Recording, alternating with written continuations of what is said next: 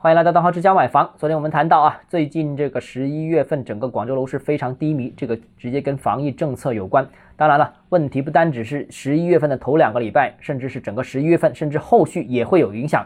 而这个年底的这个业绩浪如果抓不住的话，那后续可能衍生的问题比我们想象的可能要大，不是一两个礼拜和一两个月的问题。首先呢，年底啊，各大房地产企业都是冲刺年终业绩的。最有利的时间窗口，也是最后的时刻。过了十一、十二月份，就是第二年了嘛，是吧？那过了这个点，而且还会马上面临春节前后的传统淡季，春节前后就没人卖房的了。所以，如果连这个点都抓不住的话，就意味着接下来三四个月时间销售回款都会非常吃紧。所以啊，不是退一步的问题，是接连退几步。其次啊。这个年底呢，也是各大房企资金兑付的高峰期。那各项工程款啦、材料款啦、服务商的款项啦，甚至员工的年底的薪资等等，都是兑付的一个重点。如果销售持续放缓，那就难保资金呢持续吃紧。那房地产企业的兑付压力呢也会陡增。那房企兑付困难的话呢，那就不单只影响房地产企业本身喽，那就上下游所有的企业都会被牵扯进去。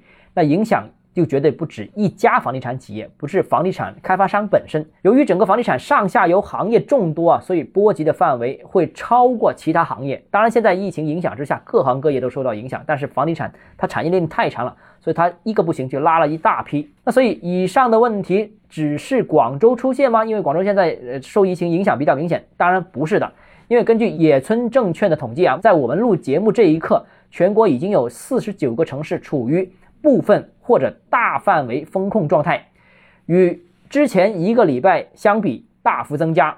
那这些城市占中国三分之一的人口和五分之二的经济产出。所以，不单广州情况如此，全国多数城市情况也有类似的地方。不单房地产行业受到新一轮的冲击，各行各业貌似都受到重创。所以，总的来说。四季度的经济数据是堪忧的，低迷程度可能超过今年上海被封禁的二月份。